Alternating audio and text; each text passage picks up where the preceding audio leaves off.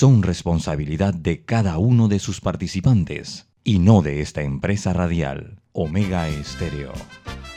Son las 7 y 30 de la mañana, hora de un buen café y hora de Infoanálisis, el programa de información y análisis más profundo y actualizado de Panamá.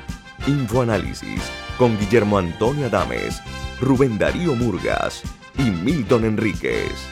Infoanálisis por los 107.3 de Omega Estéreo, cadena nacional.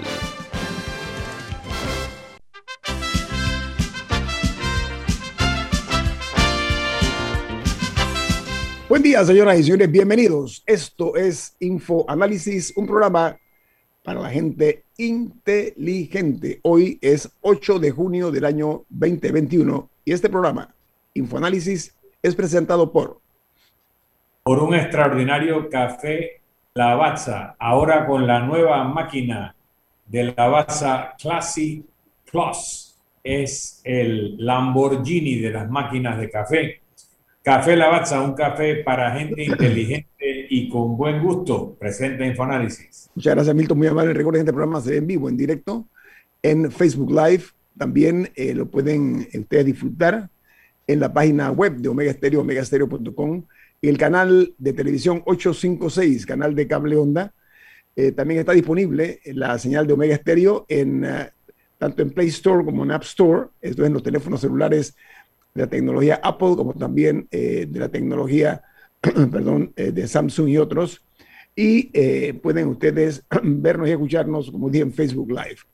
Iniciamos con las notas que hacen primera plana en los diarios más importantes del mundo. Bueno, el izquierdista Pedro Castillo, Terrones es su apellido materno, aparentemente se va a imponer en Perú con su partido y con un país que está dividido en dos.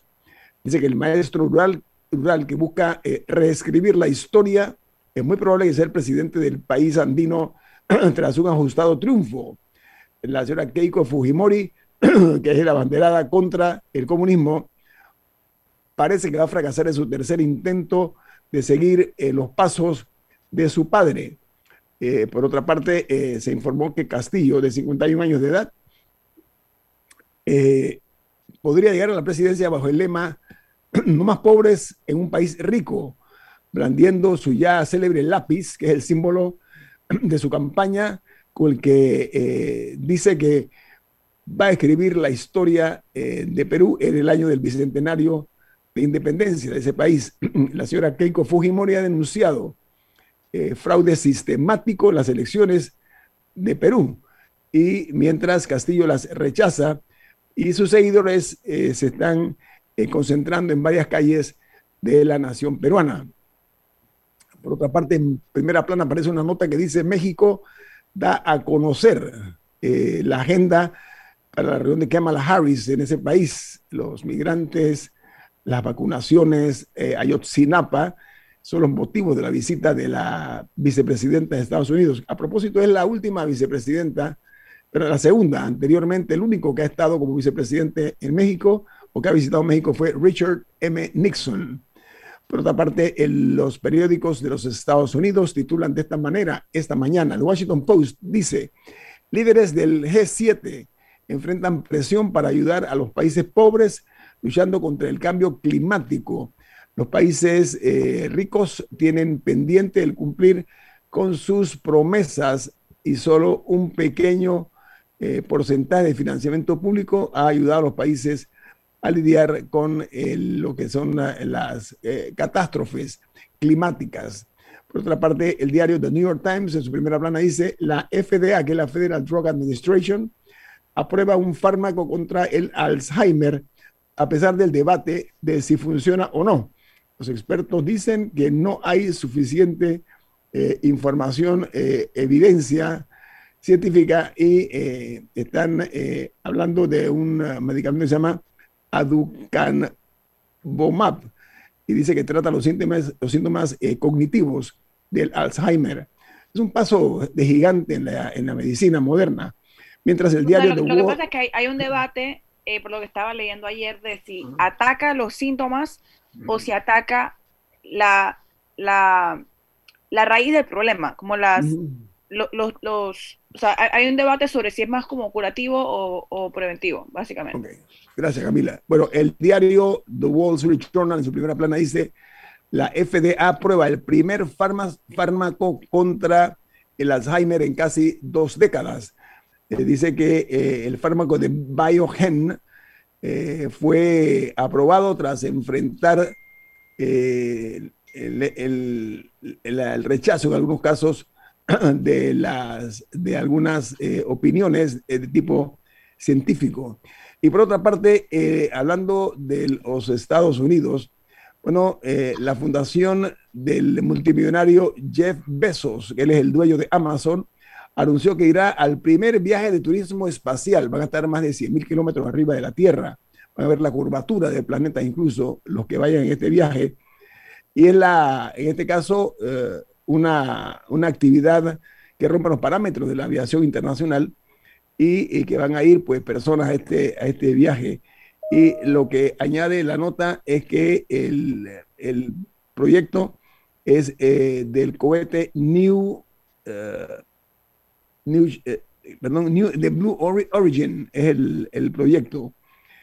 por otra parte, en Nicaragua dicen que ayer se protestó de manera enérgica por las insólitas declaraciones de la República Dominicana, que condenó al régimen nicaragüense por la detención de dos aspirantes a la presidencia de la República. Y son opositores, por supuesto, que uno de ellos venía de los Estados Unidos, la otra es la señora Chamorro, que está detenida, eh, tiene detención eh, domiciliaria. Está muy complicado el panorama en la región actualmente. Hay varios países latinoamericanos que, bueno, entre Perú, que sin importar quién gane, se va a disputar el resultado, eh, que Colombia, con las protestas multitudinarias, la violencia. Que siguen, que siguen las protestas. Ajá, que siguen las protestas. Bueno, estamos en Nicaragua con estas detenciones. Está, está muy complicada la región. Bueno, hablando de Colombia, gracias Camila, hablando de Colombia, Siete policías son investigados por permitir a grupos de civiles disparar en Cali contra los manifestantes. ¿Saben cómo se enteraron y dónde están las pruebas eh, medulares? En las redes sociales que se inundaron de varios videos en donde se observa civiles armados disparando en medio de las manifestaciones con la policía cubriéndolos, algunos miembros de la policía. Eh, por otra parte, el paro nacional eh, fue el escenario de esta barbarie por parte de la policía colombiana. La Defensoría del Pueblo ha recibido un reporte de la Comisión Interamericana de Derechos Humanos sobre 91%, de, perdón, 91 personas reportadas como desaparecidos durante las protestas. 91 desaparecidos hasta ahora registra la Comisión Interamericana de Derechos Humanos y la han presentado ante la Defensoría del Pueblo. Mientras en Guatemala, la vicepresidenta de los Estados Unidos, Kamala Harris, anunció que ese país prioriza y apoyará la lucha anticorrupción. Dice que combate a la trata de personas y que va a aportar para el desarrollo económico de Guatemala. Harris confirmó en ese país la creación de una fuerza anticorrupción regional. Perdón, el, el presidente Yamatei se mostró enojado por una serie de preguntas que se formularon a la vicepresidenta sobre el tema del combate a la corrupción. Y eso inquietó, molestó muchísimo, evidentemente, al jefe de Estado eh, guatemalteco, porque se habló de, soga en la casa del ahorcado, ¿no? La palabra es mía, por supuesto. Pero es muy significativo que la primera visita de la vicepresidenta a otro país haya sido Guatemala, que ese haya sido un destino escogido. Eso es muy significativo. Oiga, eh, mientras que en Perú eh, día, voy a leerle los titulares de los diarios peruanos para el día de hoy, no de, los principales. El diario La República titula Castillo supera a Keiko Fujimori con 49.72% versus un 50-28 que tiene el señor Castillo. Por otra parte, el diario El Correo titula de la siguiente eh, manera. El comercio dice, que el resultado es Pablo Castillo 50.28% y la señora Keiko Fujimori 49.72%, según conteo de la OMPE, al 94.87% de los votos que han sido hasta ahora eh, cuantificados. Eh, y la pregunta que se hace en los medios en Perú es si estuvo escondido el voto en Lima a favor de Castillo, porque el feudo, por usar un término de la señora Fujimori, era Lima y las grandes ciudades. Bueno, en Lima eh, fue muy apretado el resultado. Castillo sacó más votos de lo que se esperaba. bueno, de hecho, de hecho, el momento... En el área rural, en el área rural de, Perú estaba su fortaleza, diga Camila. Bueno, que de hecho el momento en el que las, en el que Castillo se pasó a, a, a, Keiko Fujimori fue cuando comenzaron a, verdaderamente sumar los votos eh, de las áreas rurales. Algo curioso eh, que vi ayer de, de, una, de la politóloga Janina Welp es que es por eso que son importantes las estadísticas electorales. Si bien se ha dicho mucho sobre lo apretado del resultado, e incluso yo estaba sorprendida, verdaderamente no debería ser una sorpresa para Perú, que en todas sus últimas segundas vueltas ha sido así. Y ella aquí eh, en un tuit publicó la, data. Y en el 2016, cuando era eh, eh, Pedro, Pablo Kuczynski contra Fujimori, justamente, el resultado al final fue 50.1 a 49.9. Y en el 2011, cuando fue Ollanta Humala contra Keiko Fujimori, el resultado fue 51.5 a 48.5 sea, en ninguno de estos casos la segunda vuelta ha servido para dar un resultado contundente, sino que revela este tipo, este tipo de pactos y de arreglos y que al final verdadera, no, no, no, no, dan mucho, mucho mayores resultados. Ok, bueno, termino con los diarios del Perú. La primera plana del diario Correo dice, según la OMPE, Pedro Castillo sostiene su ventaja sobre Keiko Fujimori con casi, con casi más de 95 mil votos a su favor. En El Salvador, el anuncio del presidente Bukele de legalizar el Bitcoin dificultará la negociación con el Fondo Monetario Internacional, según señala un análisis eh, financiero. Dice que el gobierno de Bukele eh, prevé eh, mantener su relación entre el dólar y el Bitcoin para fijar precios.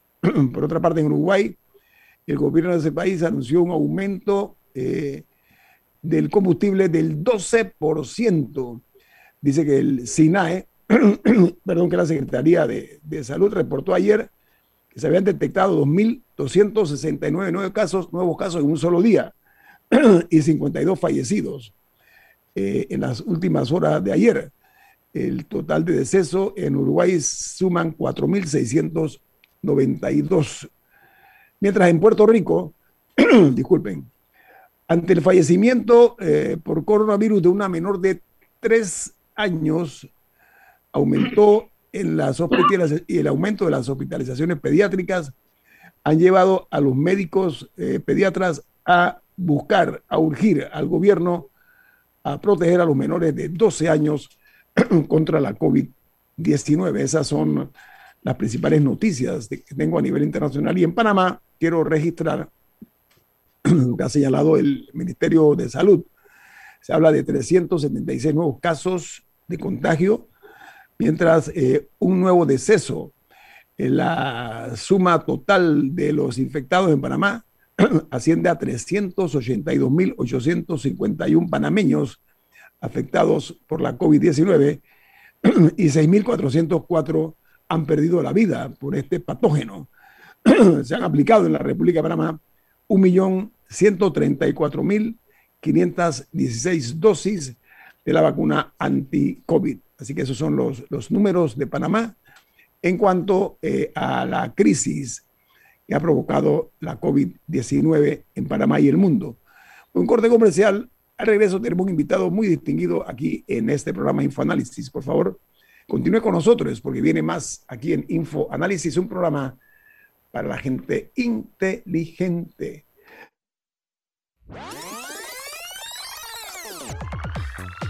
Omega Stereo tiene una nueva app. Descárgala en Play Store y App Store totalmente gratis. Escucha Omega Stereo las 24 horas donde estés con nuestra nueva app.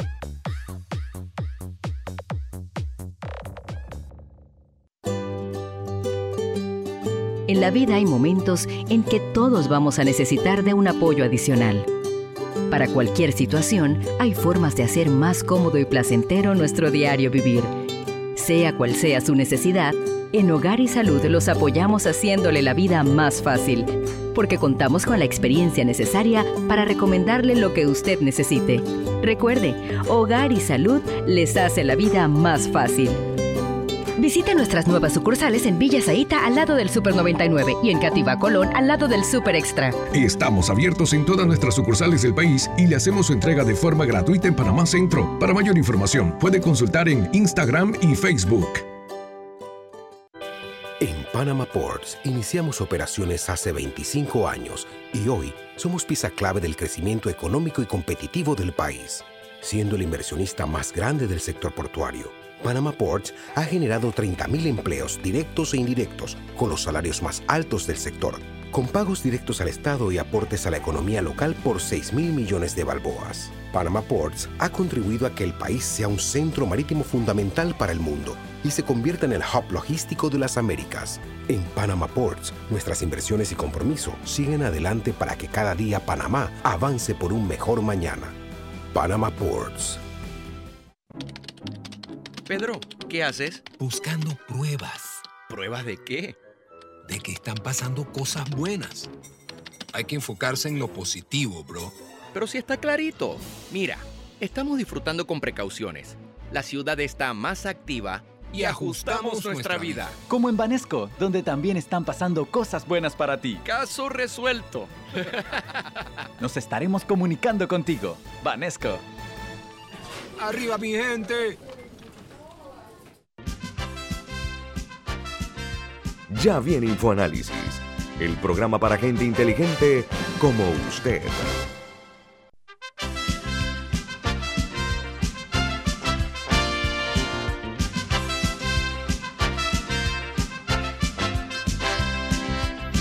En InfoAnálisis nos da mucho gusto hoy contar con la presencia del presidente del Colegio Nacional de Abogados de la República de Panamá, el licenciado Juan Carlos Arauz. Buen día, ¿cómo está, presidente? ¿Cómo le va? Muchísimas gracias por la invitación y un saludo a todos los eh, que nos escuchan y a, todos los que participan del panel.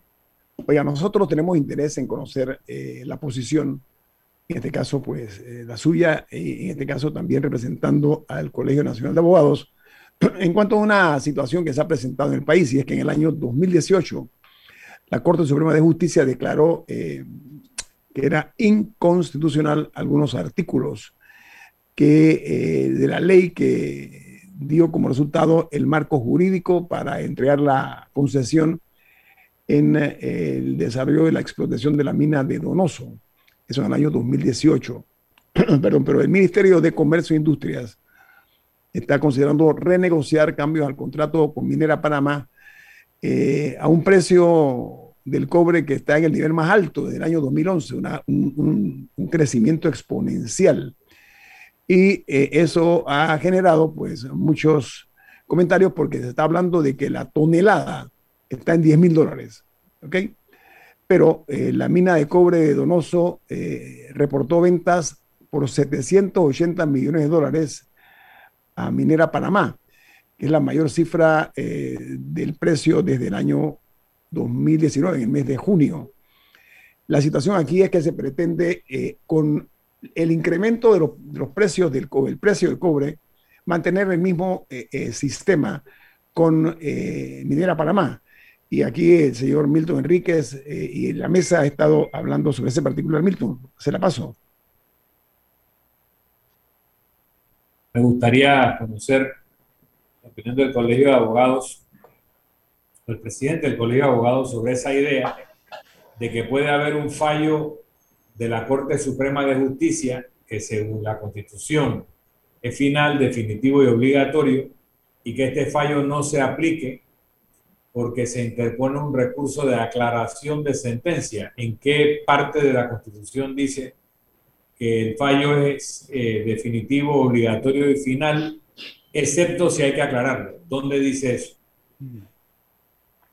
bueno, e, es un tema que guarda relación con marco jurídico eh, sin lugar a dudas. Lo, primero que debo hacer, hacer alusión es que eh, en Latinoamérica o para Panamá el tema de los contratos ley tiene una identidad justamente por eh, antecedentes de inestabilidad.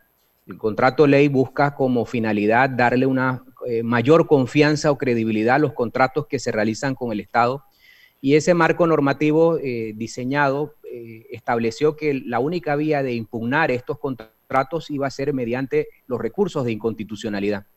Una vez se inicia cualquier debate judicial sobre la constitucionalidad de un contrato ley, lo que se produce es una desprotección o la eliminación de, la protección eh, o, blindaje que eh, se creó adicionalmente para este tipo de inversiones, porque guardaba relación con eh, inversionistas extranjeros que de alguna manera necesitaban consolidar sus frente a sus accionistas, frente a sus tenedores de acciones, algún tipo de garantía adicional en lo que Latinoamérica nunca se había caracterizado de estabilidad. Esa realidad obviamente nos devuelve al plano local de que nuestra Corte Suprema de Justicia, al demorar tantos años en debatir una constitucionalidad sobre un contrato, agrega eh, un elemento de complejidad y es que mientras una empresa empieza a desarrollar inversiones y agregar recursos, a lo que es el proyecto inicial, obviamente agrega complejidades eh, en, la ejecución propia de una actividad comercial y eso agrega complejidades de carácter político al país porque obviamente de alguna manera la empresa que desarrolla y la empresa que, que invierte tiene que tener algún tipo de respaldo por parte del Estado. Creería que en este momento el, Estado está en un vía crucis de que obviamente en el plano jurídico la inconstitucionalidad eh, decretada, lo que va a plantear es el desafío de cómo se comporta lo político ante realidades como una inversión realizada. Perdóneme, licenciado, para precisar, hay un fallo del 2018. Ya la Corte falló que el contrato es inconstitucional. La aplicación del fallo que es definitivo, obligatorio, final, eh, no se ha dado porque se aduce que la parte afectada presentó una solicitud de aclaración de sentencia. Usted como abogado, presidente del gremio, lo que quisiera que me dijera es si ese recurso de aclaración de sentencia eh, va por encima de la Constitución y hace del fallo de la Corte que no sea definitivo y obligatorio, sino está suspendido. ¿De, de dónde sale este argumento jurídico? Porque eh, yo entiendo lo que usted dice, de que América Latina genera inseguridades jurídicas, porque entonces estamos reconociendo que aquí no hay un Estado de Derecho. Cuando nosotros nos vamos por el camino del contrato de ley, estamos diciendo, en este país no hay un Estado de Derecho y por eso hay que dar una salvaguarda. Pero el problema con esos contratos de ley es que están sustentados no en la Constitución, sino en una ley, en la ley del embudo, porque lo ancho en la protección va para la empresa, pero cuando la empresa la incumple, nos toca lo angosto porque no hay manera de hacerla cumplir. Y se van montados en una realidad fáctica, que es la inversión ya establecida, sin contrato, actuando como si el contrato estuviera vigente. Entonces, la pregunta es, ¿puede una solicitud de aclaración de sentencia suspender los efectos de un fallo de la Corte Suprema de Justicia como la Constitución dice que es final, definitivo y obligatorio? Sí, la, respuesta es categóricamente sí. Es un tema procesal. Desde el mismo... Puede. Sí puede, sí puede. Y, sí se suspende el fallo de la Corte por una aclaración de, sentencia. Exactamente. Y es la... ¿A qué artículo o a qué norma es eso? 999 y el 1000 del Código Judicial establecen eh, la aclaración de sentencia. Eh, el, el, punto es el siguiente. Desde el mismo momento en el que se comunica la decisión, la, la sentencia, la parte tiene, dispone de un término para anunciar esa aclaración de sentencia que para los efectos, eh, como tiende a buscar la aclaración de puntos oscuros o determinar algún, algún tema eh, excluido de la sentencia, la firmeza de la misma no, no, no se le permite porque justamente necesita replantearse el contenido integral del fallo. Una pregunta, una pregunta. El Código Civil dice que cuando la norma es clara no requiere aclaración. Cuando un fallo dice en su parte resolutiva que se declara inconstitucional un contrato, ¿qué hay que aclarar allí? ¿Cuál es la aclaración necesaria si el contrato fue declarado inconstitucional? Sí, el, debate es un tema procesal, más no de norma sustantiva. Es decir, cuando el proceso adquiere la, sentencia, adquiere la condición de eh, ejecutoriada. Esa ejecutoría de la sentencia es interrumpida una vez se presenta una aclaración de sentencia y es un tema que, procesalmente es, eh, puede, puede tener contradicciones como, por ejemplo, la que usted plantea, ¿qué debo aclarar frente a un hecho claro? Sin embargo, es un tema que eh, debe emitirse una resolución. más, más que el, mecanismo procesal, siempre ha sido los tiempos. Cuando la justicia no se pronuncia en tiempo, produce obviamente estas ansiedades y cuestionamientos, pero eh, el, tema de fondo es funcionamiento de la justicia, creo que más que el, ejercicio de un derecho procesal que, sería válido.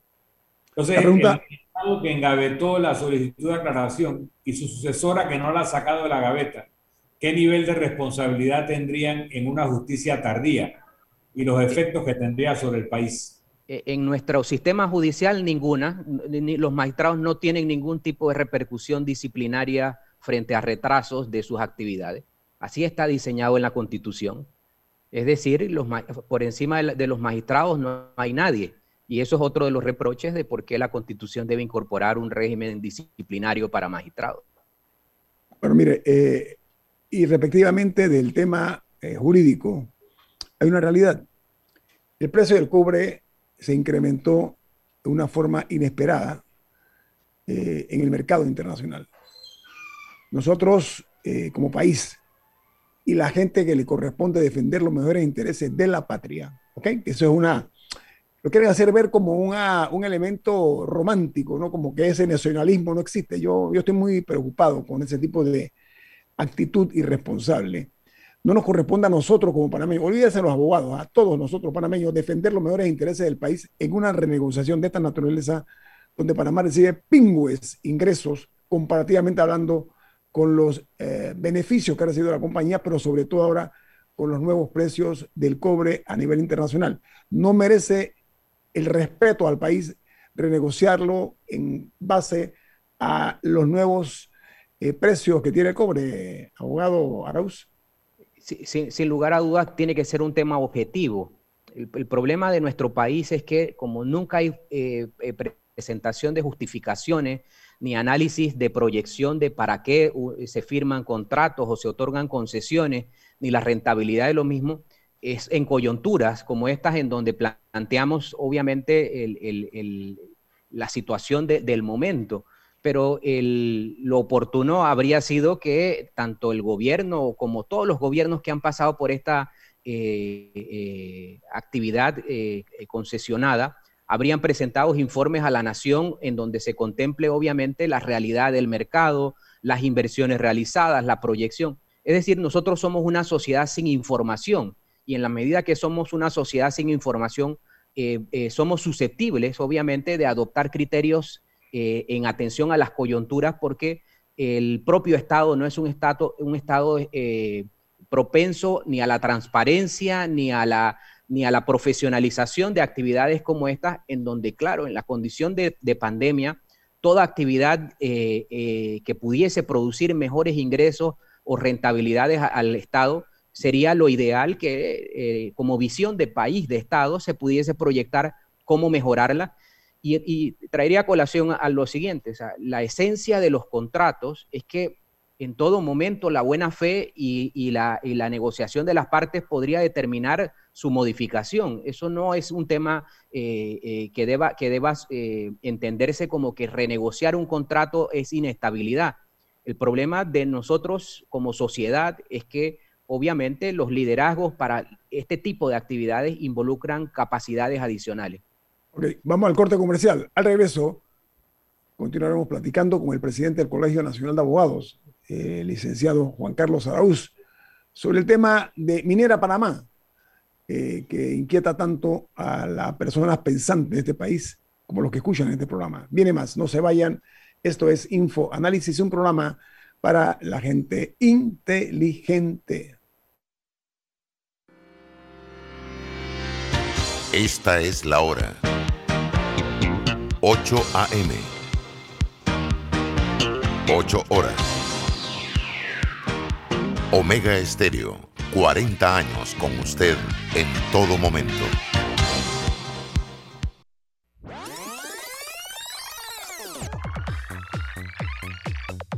Omega Stereo tiene una nueva app. Descárgala en Play Store y App Store totalmente gratis. Escucha Omega Stereo las 24 horas donde estés con nuestra aplicación 100% renovada. La nueva Ford Explorer XLT está preparada para cualquier aventura, con lo último en tecnología Sync 3, asistencia de manejo Ford Copilot 360, 7 bolsas de aire, transmisión de 10 velocidades, interior ajustable que brinda mayor espacio y confort para toda la familia, a solo 46.635 sin ITBMS. Ven a cualquiera de nuestras tres sucursales, Transísmica, Chitre y David, o llámanos al 229-9333. Ingresa a www.distribuidoradavidsa.com para que conozcas y codices ya tu nueva Ford. Ponte cómodo con un Explorer XLT. ¿Vives o trabajas en Costa del Este? Tenemos la solución. Somos Trámites de Notaría Baker Express, ubicados en Plaza 770 Costa del Este, primer piso arriba de Little Caesars, frente a Banco General. Autenticaciones, cotejos, actas, permisos de salida, etcétera, en dos horas o menos tramitamos tus documentos. Teléfono 388 9955. Ya viene InfoAnálisis, el programa para gente inteligente como usted.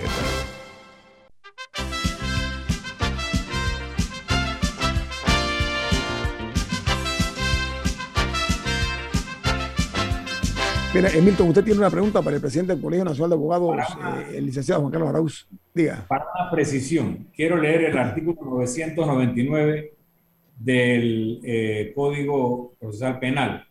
Dice, la sentencia no puede revocarse ni reformarse por el juez que la pronuncie en cuanto a lo principal.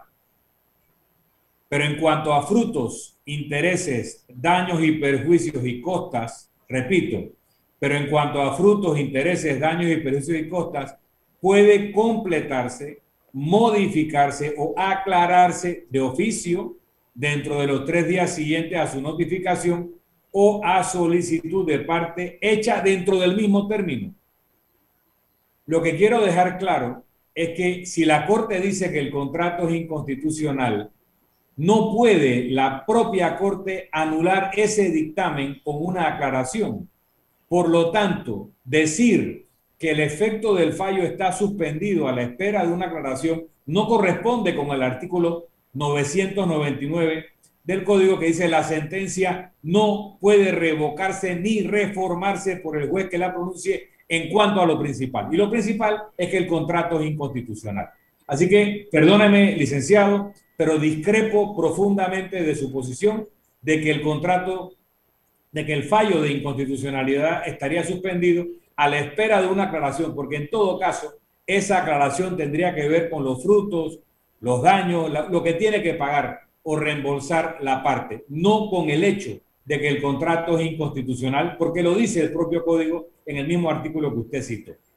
El, el, el, el, punto, no voy a debatir eso porque a mí no me interesa si, si, si, si el procesalmente la Corte rechaza la aclaración. Nos debiera interesar a todos los panameños y al presidente del Colegio de Abogados también. El, punto es el, que este 999 se lee en relación al, al 995 que indica que la sentencia no queda ejecutoriada hasta tanto se agoten los recursos presentados dentro del término. Una vez se presenta la aclaración, la aclaración interrumpe la ejecutoría del fallo. Ese es un tema que obviamente usted eh, al, al, analizarlo se refiere a qué puedo aclarar de la inconstitucionalidad si ya está dada. Sin embargo, el mecanismo procesal habilitado para aclarar lo debe analizar es el tribunal que dictó la resolución, es decir, si yo no conozco el, contenido de la aclaración, obviamente no voy a pronunciarme sobre si lo que se ha pedido es que se anule la inconstitucionalidad o se precise. No se puede,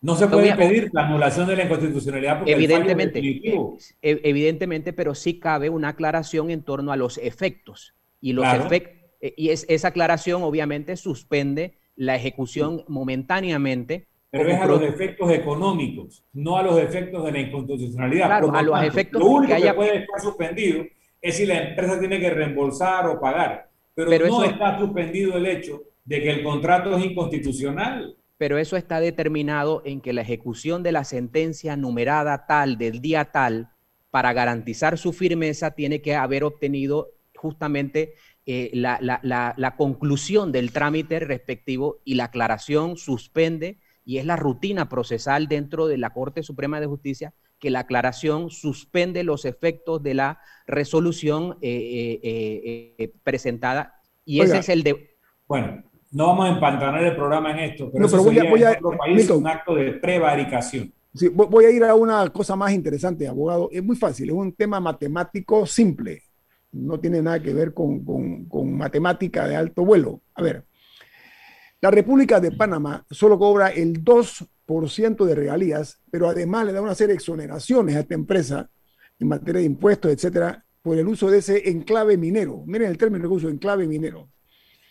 Entonces, eh, además de eso, se ha estado lastimando en forma muy severa lo que es el corredor mesoamericano, que la tendencia universal en este momento impulsada por los Estados Unidos de América es la recuperación precisamente de la defensa del medio ambiente. En Panamá estamos eh, caminando a contrapelo, a contramarcha de eso. Pero voy a hablar de números, eh, abogado. Olvidemos la parte legal. Vamos a la, a la sensatez. Vayamos a la defensa de nuestros intereses, que a veces eso, eh, la patria em, es en alguna forma ignorada por intereses, algunas veces mezquinos. A ver, Panamá recibe el 2% de regalía. Voy a hacerle el análisis en base a información oficial. Por ejemplo, en otros países productores como México, ¿sabe cuánto recibe México? 41.6% en regalías. Perú, 40.7% en regalías. Canadá, 40.1%. ¿Y sabe qué? Chile combina el 14% de las regalías con el 27% del impuesto sobre la renta, mientras Panamá recibe el 2%. A mí se me ocurre pensar que Panamá debe ser el reír en el mundo de la minería. Como dicen aquí en Panamá, coloquialmente somos congos. Perdónenme el término, no acostumbro usarlo públicamente, pero yo quiero hoy, me ha nacido decirlo, ¿sabe por qué? Porque parece que Panamá es una patria, un país que no tiene que lo defienda. Pero peor todavía, esto va en desmedro del propio panameño, porque su economía, que está cada día más mermada, se ve también afectada. Entonces la pregunta mía es la siguiente. Con estos números en la mano que le he dado, tiene sentido que mientras otros países productores de, minería marchen por el 40 y tanto por ciento y Panamá cobre en regalías y Panamá está en el 2%, eso no mueve o no debe en alguna forma llamar la atención de quienes realmente eh, creemos eh, que este país se merece mejor suerte, licenciado Araúz. Yo, yo debo concluir que evidentemente sí. Sin embargo, eh, yo no puedo desligarme de mi visión como abogado en el tema de las consecuencias de eh, los actos eh, jurídicos iniciales. Es decir, la gran culpa de nuestro país no es la empresa que llega y se, se, adueña de una concesión, sino es nuestras autoridades que la entregan. Y, al final del día, las responsabilidades para nosotros hacer ese ejercicio de ciudadanía está en, en, el, en, las consecuencias para nuestras autoridades cuando firman contratos y entregan eh, beneficios. Me gusta, quiero tomar eso porque usted lo acaba de decir muy bien. Hay, Panamá está ahora mismo a las puertas de renegociar este contrato. Contrato, a mi juicio, leonino, inaceptable. Panamá se encuentra en una orfandad en cuanto a la defensa de sus hijos hacia la madre patria. La madre patria no es España, la madre patria es Panamá. A ver, ¿Cómo se puede explicar que con esta posibilidad de negociación todavía se piense en mantener el status quo de una negociación a todas luces desventajosa para Panamá, eh, licenciado? Olvidemos la parte legal, vamos a la parte práctica, brutalmente práctica. Lo, que ocurre es que no, no, puedo desligarme de la parte legal porque aquí hay una articulación de mm. protección de la inversión, la seguridad jurídica proyectada, el, el capital. ¿Y quién protege al país? ¿Y quién protege al país? E, eran nuestras autoridades malas que otorgaron la concesión, no tenemos legislación suficiente, no hay sanción, nuestro, nuestra justicia no funciona. Es decir, el problema es nuestro, no del que llega. El que llega simplemente llega a condiciones eh, mal hechas y obviamente desastrosas, pero nosotros gravitamos en echarle la culpa a otro. El problema son nuestros gobernantes que con el paso del tiempo ni fortalecieron el, tema de los contratos, ni fortalecieron el régimen jurídico y obviamente en coyunturas como esta se presenta que, que obviamente señalar a alguien hay que hacerlo. Sin embargo, si yo miro para atrás, este es un problema gubernamental puro y duro. Si yo quería un régimen más eficiente, ¿por qué no trabajé en ello? Si yo, no, yo no tengo herramientas de, de, de, contradecir, de negociar, obviamente se genera la perturbación de la inversión extranjera, que es la que hoy día podría ser el, motivo de preocupación para las decisiones que en adelante se puedan tomar. Bueno, pero hay, hay algo importante aquí que tenemos que definir primero. ¿Queremos o no queremos la minería? Porque ahora mismo salió una posición que a mí me preocupa mucho.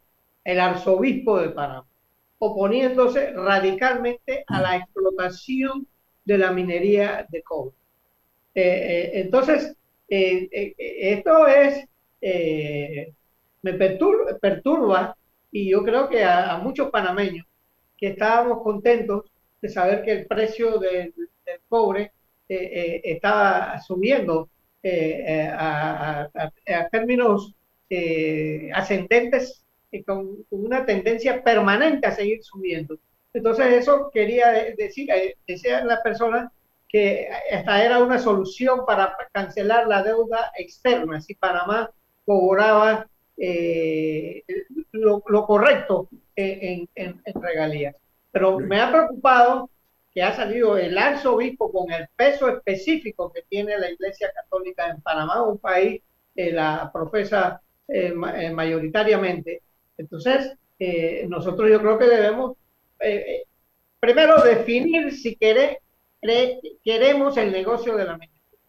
Y, eh, eh, específicamente la minería de cobre, porque lo que tenemos en Petaquilla no es nada comparado con lo que tenemos en Cerro Colorado.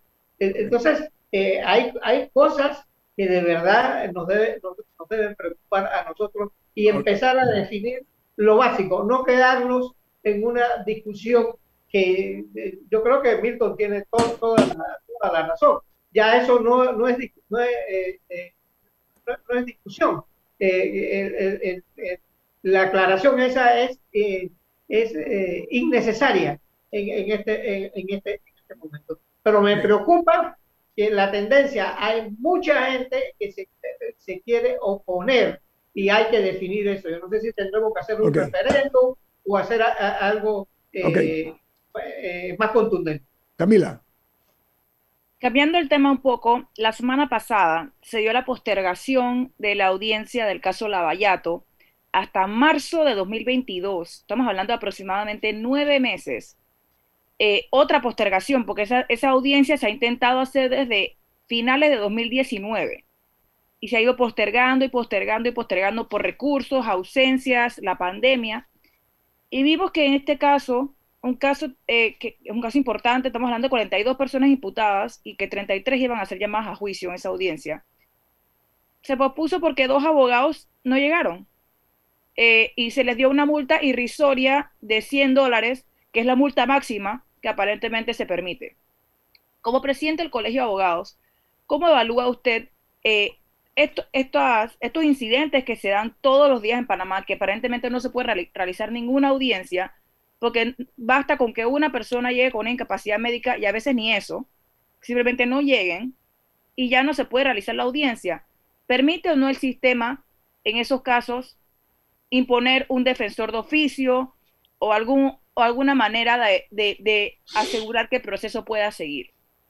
Eh, lo primero que menciono es que estos procesos se están siguiendo bajo las reglas del sistema penal inquisitivo mixto, es decir, el sistema que rigió antes del sistema penal acusatorio. Y solamente habría que recordar por qué se cambió el sistema. Se cambió porque era ineficiente, porque eh, era propenso a vulnerar derechos y porque la justicia no garantizaba eh, efectividad. Ese solo cambio hace que yo recuerde que yo no puedo tener ilusión ni expectativa sobre ningún proceso que se rija por esas reglas, porque la ley está determinada para que no camine.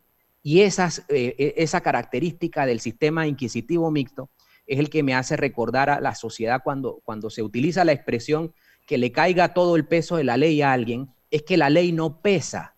Y cuando la ley no pesa, usted no puede tener expectativas.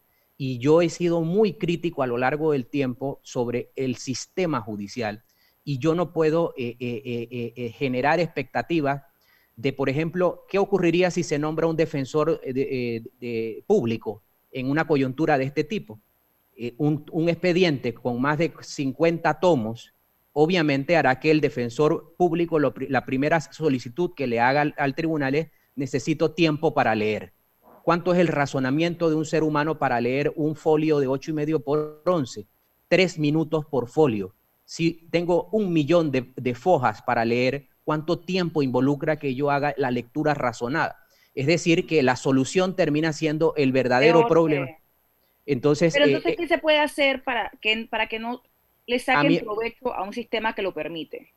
A, mi modo de ver, primero la sociedad tiene que aceptar que el sistema no funciona, que fue diseñado para eso y que no puede tener mayor expectativa. Lo segundo es que espacios como este, la vigilancia ciudadana para disminuir que el factor del sistema no se vea eh, complicado con eh, eh, otro tipo de, incidencia. Sin embargo, aquí está el gran, el gran estandarte de lo que es ese sistema con el caso SEMIS. Casos complejos en donde una pluralidad de sujetos implicados, el desenlace a lo largo de los años es la prescripción, porque nunca se creó la, capacidad de segmentar. Entonces, yo no tengo un pronóstico en positivo para nada de lo que tenga que ver con sistema inquisitivo mixto. El momento era eh, cuando se, se incorporó a la legislación el, mecanismo de los acuerdos, allí se debió fortalecer como en el sistema acusatorio, eh, por ejemplo, la rutina de las audiencias, que fuese una situación más ágil, el tema de, cómo se ventilaba la rutina de trabajo diariamente. Sin embargo, no se hizo. Es como lo, lo de los contratos ley y las concesiones. No se hizo, nadie lo miró, nadie lo volteó a ver. entonces yo no puedo aparentar sorpresa ante la indiferencia de todos. Yo no puedo. Ah, licenciado Arauz, muchas gracias por estar con nosotros esta mañana. El tiempo es eh, eh, un tirano. Tengo que ir a un corte comercial. Licenciado Juan Carlos Arauz, presidente del Colegio Nacional de Abogados, muchas gracias por estar con nosotros esta mañana. Gracias. Que la pase muy bien. Vamos al corte comercial. Esto es Info Análisis, un programa para la gente inteligente. Omega Stereo tiene una nueva app. Descárgala en Play Store y App Store totalmente gratis. Escucha Omega Stereo las 24 horas donde estés con nuestra aplicación totalmente nueva. En DEPSA Panamá trabajamos las 24 horas, los 365 días del año. Somos una empresa 100% panameña dedicada a proveer descarga, alimento y despacho de productos a granel, convirtiéndonos en un engranaje de la industria avícola, porcina y ganadera. Con la mejor posición geográfica para el manejo de embarques, la terminal granelera más grande y especializada de todo el país. DEPSA Panamá, unidos desde la provincia de Colón, comprometidos con el desarrollo del país. En Banco Aliado te acompañamos en tu crecimiento financiero. Junto a nuestras subsidiarias en Aliado Factoring, brindamos la liquidez inmediata. En Aliado Seguros te protegemos en tus proyectos. En Aliado Leasing equipamos tu negocio como lo merece. Y en Finacredit te apoyamos siempre. Banco Aliado, aquí estamos para ti. Síguenos en nuestras redes sociales como arroba Banco Aliado y visítanos en nuestra página web bancoaliado.com. En Panama Ports iniciamos operaciones hace 25 años y hoy somos pieza clave del crecimiento económico y competitivo del país. Siendo el inversionista más grande del sector portuario, Panama Ports ha generado miles y miles de empleos con los salarios más altos del sector y pagos directos al Tesoro Nacional por 450 millones de balboas. Panama Ports ha contribuido a que el país sea un centro marítimo fundamental para el mundo y se convierta en el hub logístico de las Américas. En Panama Ports, nuestras inversiones y compromiso siguen adelante para que cada día Panamá avance por un mejor mañana. Panama Ports. ¿Les suena esto? Ofertas, pedidos, facturas, órdenes de compra, entrega, contratos, recibos, etc. Los documentos importantes están ahí, en algún lugar. Ojalá supiera dónde y cómo encontrarlos cuando realmente los necesita, sin perder tiempo ha llegado la hora de la gestión documental electrónica. Los documentos se escanean y guardan digitalmente de forma automática y centralizada. Llámenos al 209-4997 para un demo sin compromiso. Solutexa, expertos en digitalización y gestión documental. Ya viene InfoAnálisis, el programa para gente inteligente como usted.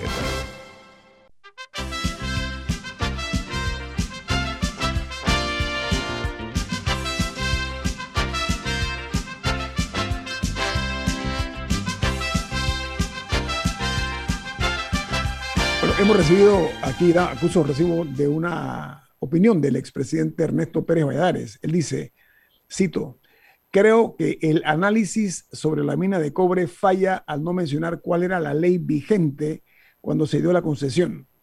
Ese 2% hoy ridículo era lo establecido en la ley, no el invento de ningún gobierno. Lo importante, dice el presidente Valladares, es que hoy, frente al fallo de la Corte Suprema de Justicia, se debe renegociar en función de la nueva realidad. Quizás en el código minero de antaño, cuando no había interés en Panamá para la minería, mm. era más para incentivar que para gestionar una concesión. Parafraseando a Ortega y Gasset, el hombre y sus circunstancias, dice el ex jefe de Estado panameño Ernesto Pérez Valladares. Camila. Bueno, eh, anoche se dio a conocer en un mensaje del Ministerio de Salud que a partir de mañana, de mañana miércoles, eh, las mujeres desde los 30 años se podrán vacunar con AstraZeneca, o sea, equipararon las edades. Sin embargo, esa buena noticia, porque es una buena noticia, algo que, se, que, que, venían pidiendo eh, las mujeres eh, que se hiciera, se ha visto empañada, ya que esta mañana salió publicado en la prensa un artículo y una crónica de la periodista eh, Flor Misrachi, que podría ganarse el premio a el mayor escándalo de la pandemia hasta el momento. Eh, el artículo eh, trata sobre una clínica clandestina en Coco del Mar, una, clínica en la que se estaba dando vacunación de Pfizer, en la que la periodista junto a un camarógrafo pudo presenciar que al menos 17 personas se vacunaron. El artículo está titulado Vacunación anti-COVID clandestina en Coco del Mar y ella presenta una crónica de cómo, de, cómo fue todo el proceso, de, dónde se estacionaban, eh, lograron tomar fotos. Y lo más preocupante es que en esta clínica se tenía, eh, tenían las tarjetas de vacunación del PAI y que en un momento se, le, se dijo, eh, cuando ella estaba preguntando a, los, a las personas que estaban ahí, que era un tema que, que era oficial y por amistad. Porque había tres alternativas. ¿Cómo por amistad? ¿Cómo por, amistad? Por amistad. oficial y por amistad, presuntamente con, gente de arriba. Wow. Es lo que se decía. Entonces, porque cuando uno escucha que hay una clínica clandestina de vacunación, hay tres opciones, o sea, por, al menos tres opciones. Una, que fuera eh, solución salina, o sea, que fuera, una, que fuera una mentira, que fuera, que le dicen a la gente que, que es una vacuna Pfizer, pero verdaderamente es otra cosa. La opción dos, es que si fueran de Pfizer y que fueran importadas eh, de manera ilegal, porque, porque ese, ese, fármaco no tiene un, registro sanitario en Panamá, así que en teoría nadie, nadie que no sea el Estado la puede traer. Esa sería la opción 2. Y la opción 3 es que, que es la, más preocupante y la que parece, por, lo, por las declaraciones brindadas ese día a la periodista, la más posible, que sea el contubernio con eh, funcionarios del Ministerio de Salud que se les haya comprado o dado un X número de vacunas de Pfizer estatales eh, para, que las, para que las distribuyeran a un costo de 200 dólares de manera privada. Aquí está, voy a darte la, información más precisa. No, pero no he terminado, no he terminado, pero no he terminado. Esas son, las tres, son las tres opciones, las tres primeras opciones de, de hechos en los que se que se podrían estar dando. Definitivamente tenían eh, tarjetas de vacunación, a no ser que se aduzca que podrían ser eh, falsificadas, pero, pero si en el lugar se, se, dijo que era por, que era por, con, con ayuda de gente de arriba, entonces se vuelve muy complicada la situación porque eh, supuestamente el Estado había garantizado que como custodio de estas vacunas, estas cosas no iban a suceder. Y en parte se le ha negado el, acceso a hospitales privados de que participaran en la vacunación, aunque fuera de forma gratuita, bueno, porque solo el Estado estaba aplicando estas vacunas. Pero esa era la regla, la regla era esa, que solamente los Estados. Están abriendo una investigación, pero las cosas no se ven muy bien. A ver, la prensa lo que publica, y voy a darle el crédito que le corresponde a Flor Mirachi, dice que ellos apersonaron a Coco del Mar Suites, eh, y las fuentes confidenciales dijeron que allí se estaba aplicando la vacuna contra la COVID-19 en forma clandestina, ese es el, el, término.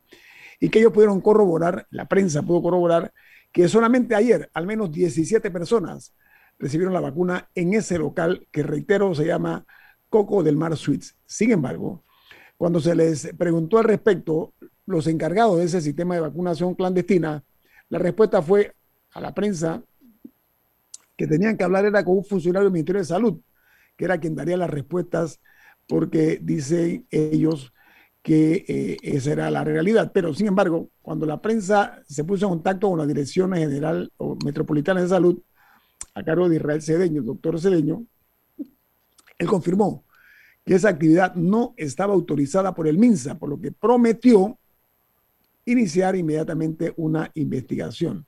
Dice que el personal de las empresas Vidatec y Cordón de Vida estaba presente en el lugar de la vacunación, al igual que eh, unos nombres que están aquí mencionando, que confirmaron que en ese edificio donde se desarrollaba la vacuna o la vacunación clandestina es de su propiedad. Entonces, ¿cómo es que en Panamá rompemos una vez más, no, no rompemos, imponemos el juega vivo? Esa es mi pregunta. O sea, volvemos al juega vivo, que parece ser no una tradición, sino una cultura, señor Murgas. Bueno, es, muy triste lo que ha pasado porque Panamá eh, estábamos orgullosos todos del manejo que le estábamos dando a la pandemia. Y, no hay derecho que funcionarios públicos eh, colaboren para eh, manchar el, nombre de un gobierno que había ha hecho las cosas bien frente a la pandemia. Y, eso duele, Guillermo, duele porque aquí el único, el único, los únicos que podían vacunarse eh, se iban a Estados Unidos, donde en Estados Unidos eh, las personas se vacunaban eh, y Estados Unidos aprovechaba lo que se llamaba el turismo médico. La gente iba y echaba un viaje y mantenía la economía andando. En cambio, Panamá, al cerrar todo el país, que, pudimos haber hecho lo mismo que Estados Unidos, abrir el país para que llegara, para que los restaurantes funcionaran. Bueno, pero, pero Estados Unidos hizo eso porque tenía a un porcentaje importante de la, vacunas, de, la, de la población vacunada y tenía vacunas para repartir. Bueno, sí, pero Panamá también las tenía. No, no, no, no, no, no. no, no. Podíamos, podíamos aprovechar lo que se llama el turismo de vacuna también, si lo hubiésemos hecho inteligentemente. Pero lo que digo que habría sido antiético para el país abrir para que gente de afuera con recursos viniera a vacunarse sin garantizar la salud de su población es algo que está ese es el punto. Pero Nada, el tema de, de, Vidatec y Cordón de Vida. No se añade. Pero nada, para, rapidito, algo, importante es que uno, eh, hay una preocupación sobre el tema de la cadena de frío, porque la vacuna de Pfizer particular requiere unas neveras especiales eh, y una serie de cuidados que no sabemos si estas dos empresas podían mantener. Si para el mismo Estado fue difícil, Así que ahí hay una cuestión. Y segundo, que si estas empresas tuvieron presuntamente acceso a vacunas de Pfizer del Estado, o, por lo menos alguna facilidad para hacerlo, no, seguramente no son las únicas. Así que oficialmente el esquema de vacunación queda permanentemente manchado sobre cuántas personas, cuántas empresas verdaderamente podrían haber estado haciendo esto. Así que hay que ver qué sale de la investigación del MINSA. muy delicado. a mí me preocupa la situación económica del país. Yo, estoy sumamente preocupado. La cantidad de restaurantes que están cerrando, ah. la, cantidad de edificios vacíos en Panamá. Nosotros eh, nos podemos salvar, pero antes hemos quebrado el país. y, tenemos que irnos. Y, la función de un gobierno eh, es eh, gobernar bien para todos los ciudadanos. Okay, tenemos que irnos. Estoy de acuerdo para igual, salud igual para todos. Tenemos que irnos eh, porque ya viene Álvaro Alvarado con su programa Sin Rodeos aquí en Omega Estéreo. Don Milton, ¿quién despide? Nos vamos, pero lo hacemos disfrutando de una deliciosa taza del café Lavazza, hoy preparada en la nueva máquina Classic Plus de Lavazza, el Ferrari de las máquinas de hacer café. Café Lavazza, un café para gente inteligente y con buen gusto. Despide Infoanálisis. Bueno, gracias a todos por acompañarnos. Nos vamos.